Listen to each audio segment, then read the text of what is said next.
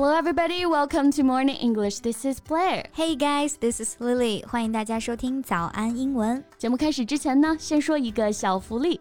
每周三，我们都会给粉丝免费送纸质版的英文原版书、英文原版杂志和早安周边。微信搜索“早安英文”，私信回复“抽奖”两个字，就可以参与我们的抽奖福利啦。这些奖品都是我们老师为大家精心挑选的，非常适合学习英语的学习材料，而且你花钱也很难买到。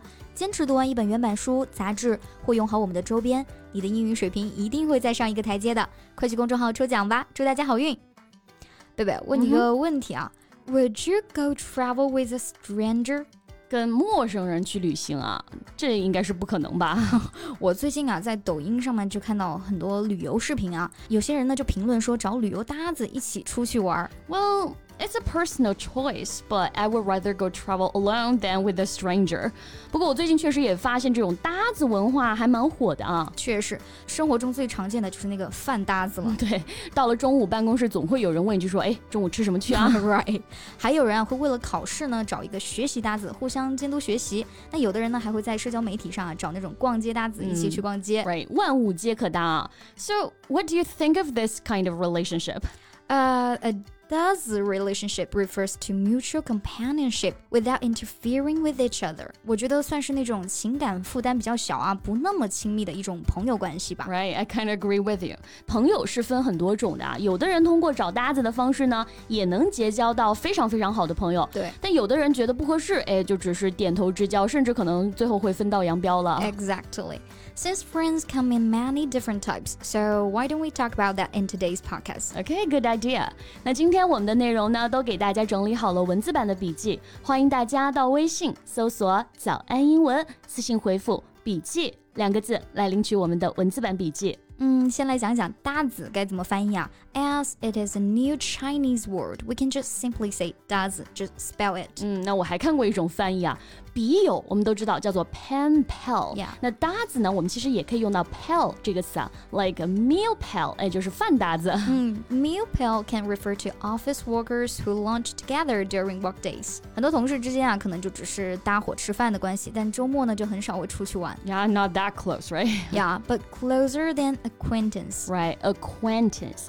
A C Q U A I N T A N C E. So an acquaintance is a person that you have met but do not know very well. 就是认识但是不是特别熟的关系。嗯，见面了就点点头，也就是我们说的点头之交啊。嗯，比如因为工作原因啊，认识了一些人，但是呢不是很熟，we can say he is just a business acquaintance。嗯，还有非常典型的中国式邻居关系啊。After living there for several years, your relationship with neighbors is limited to exchanging nods in the elevator. 我感觉已经尴尬到那个脚趾抠地了，在电梯里遇到邻居。嗯还有可能啊，你 住在这儿好几年，but you didn't make the acquaintance of any neighbors。嗯，这说的就是我吧，我就是一个邻居都不认识啊。And here make the acquaintance of someone，哎，就表示初次与某人见面，认识某人的意思，或者我们也可以用 make someone's acquaintance。没错，那很高兴认识你呢，就可以说 I'm pleased to make the acquaintance of you，or I'm pleased to make your acquaintance。 还有相见恨晚，哎，其实我们也可以用到这个表达啊，like I regret to have made your acquaintance so late。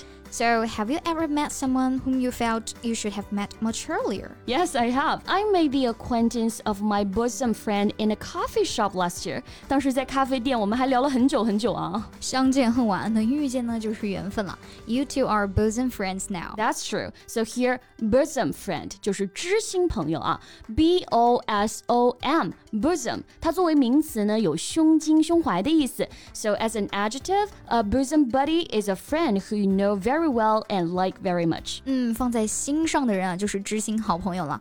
I want a few bosom friends, unbound by ceremony and willing to confide in me。嗯，不过知心朋友呢，有一两个就好了。朋友在精不在多嘛。嗯，有些人呢可能看起来朋友很多啊，but most of them are just fair weather friends。 Right，酒肉朋友，对吧？Fair weather friends。Fair weather 拆开来看呢，是表示好天气。那我们也可以这么理解啊，在好的天气的时候就出来 来，有困难的时候呢就不见踪影的朋友，哎，就是 fair weather friend。 Right. Only if you go through a difficult time will you realize who your real friends are and who are only fair weather friends. Yeah, and when it becomes clear that someone is a fair weather friend, you should walk away from the friendship. 因为他们只会在你需要帮助的时候呢，让你失望。嗯，I couldn't agree more. 不过酒肉朋友啊，不算可怕的，最可怕的是那种 当着面一套，背着面又是一套的。Yeah, sometimes you can't figure out whether she or he is a friend or an enemy. 嗯，好朋友之间呢是两肋插刀，塑料朋友啊是插你两刀。这种塑料朋友呢，假朋友啊，我们就可以用这个词 frenemy，f r e n e m y。这个单词呢很容易看出来啊，是由 friend 和 enemy 组合起来的。It refers to a person who pretends to be your friend, but is in fact an enemy. 对，比如说在那种比较大的公司，哎，竞争很激烈啊，It's possible to meet a frenemy。电视剧里面经常看到这种职场斗争啊，They may get along in the office, but both of them work on internal competing teams. 对，可能会暗戳戳的使坏。不过在职场当中呢，还有一种比较亲密的关系，就叫做 work spouse。spouse 是配偶的这个意思啊，但是 work spouse，哎，不要 以为是什么什么小蜜办公室情人啊。 yeah. A work spouse has been defined as a special platonic friendship with a work colleague characterized by a close emotional bond, high levels of disclosure and support, and mutual trust, honesty, loyalty, and respect. 对，是指工作上呢，他的一个配合度很高、很忠诚，又互相信任，像战友一样，而且很能 get 到对方的那种男女同事。但他们呢，又不会是朝着恋爱的方向发展的一种合作关系。没错，但这种很难得啊。其实呢，和配偶关系也有一点儿类似，因为同样呢需要 loyalty, trust, respect, and so on，而且呢还需要时间的磨合啊。所以才叫做 work spouse 啊。That's right。那刚刚呢还提到了战友啊，像战友一样，也可以讲一下，叫做 comrade，c o m r a d e。It refers to a friend, especially one who you have been involved in difficult or dangerous, usually military activities with. 对，comrade。战友情，哎，是我们很难真正感受到的一种情感啊。对了 On the battlefield, they would entrust their backs to their comrades. 嗯，而且这种友情啊，真的是一辈子很难忘的。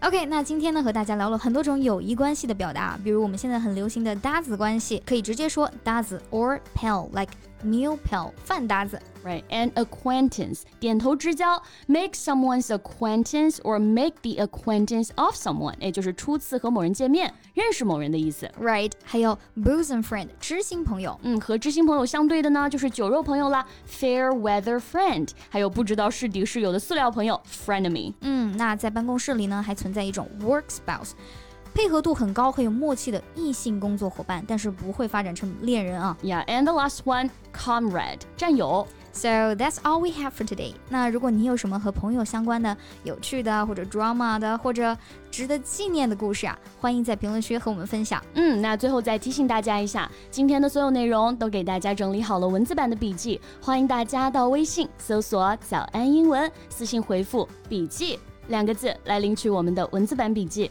Thank you so much for listening. This is Lily. And this is Blair. See you next time. Bye. This podcast is from Morning English. 学口语就来早安英文。